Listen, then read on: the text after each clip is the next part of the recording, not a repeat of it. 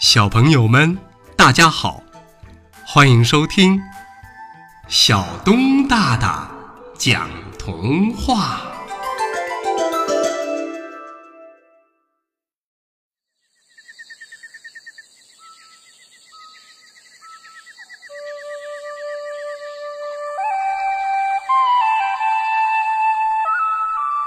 河马先生的创意小屋。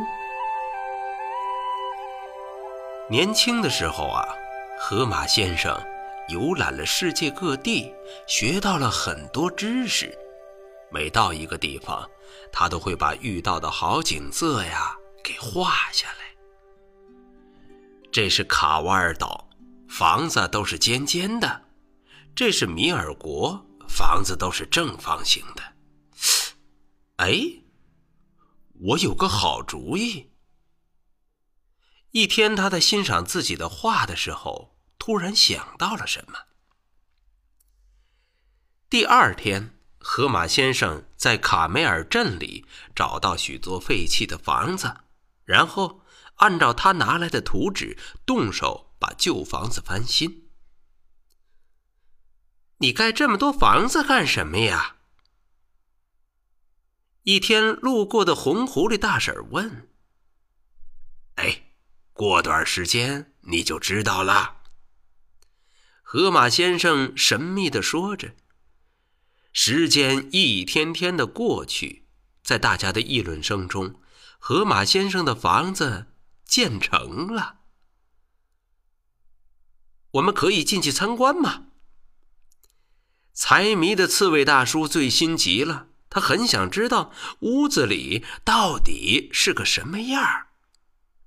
不，现在不行，到时候啊，我一定让你进去。说这话的时候，河马先生摇着手。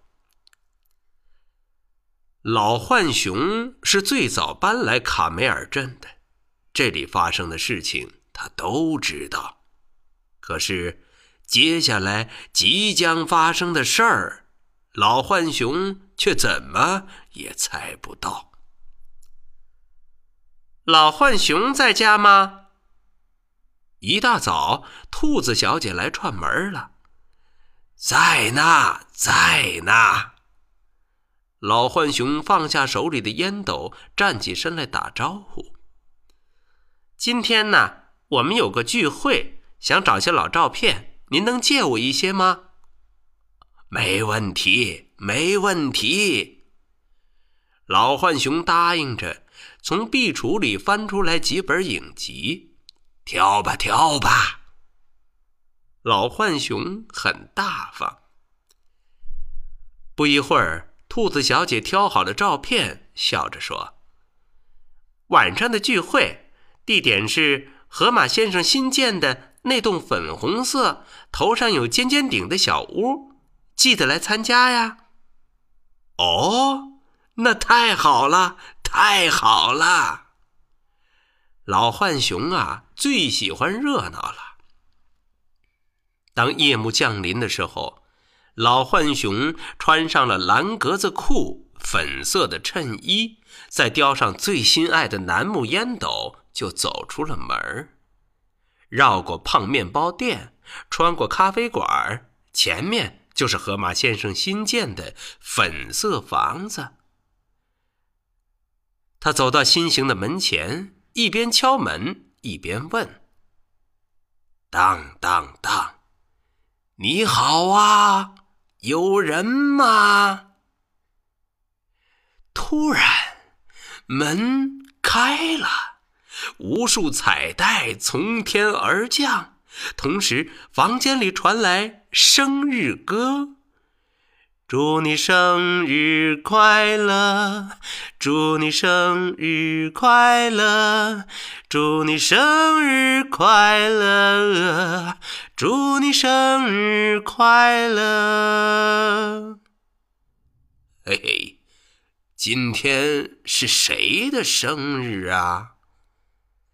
老浣熊正在纳闷儿，这个时候，河马先生、兔子小姐、红狐狸大婶和财迷老刺猬从房间里涌了出来。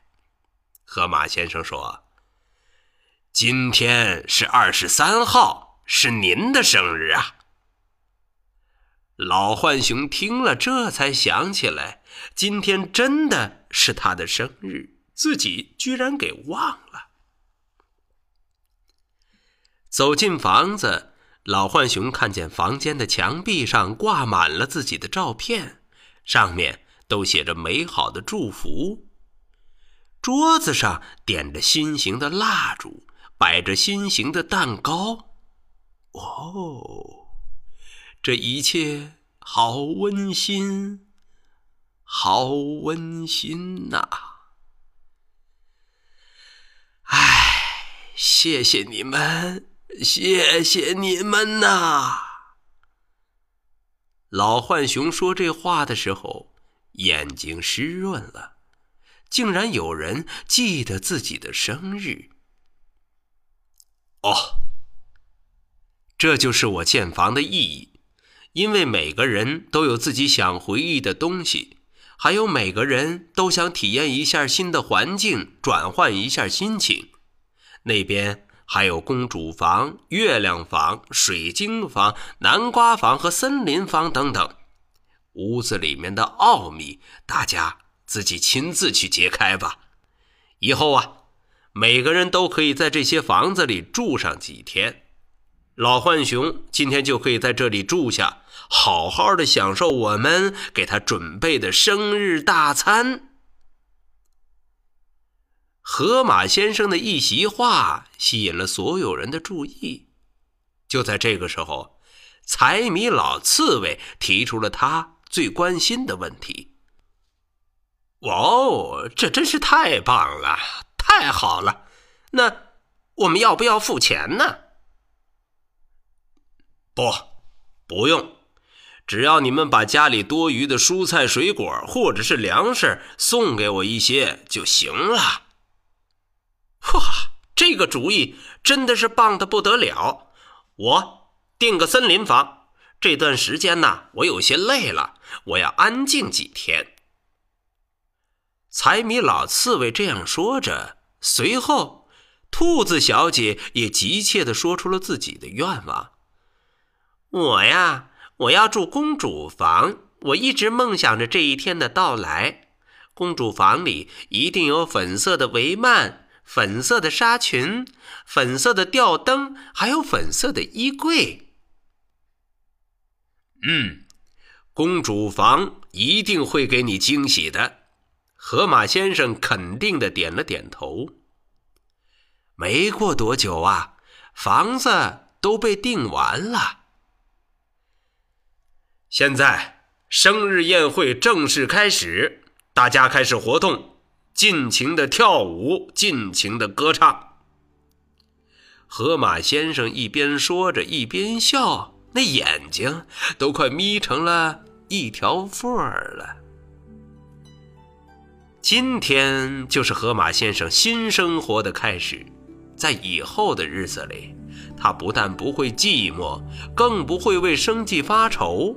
他还想着，以后啊，可以把多余的蔬菜水果卖掉，再多建设一些创意小屋。好了，小朋友们，故事。河马先生的创意小屋就为大家讲到这儿，欢迎下次接着收听小东大大讲童话。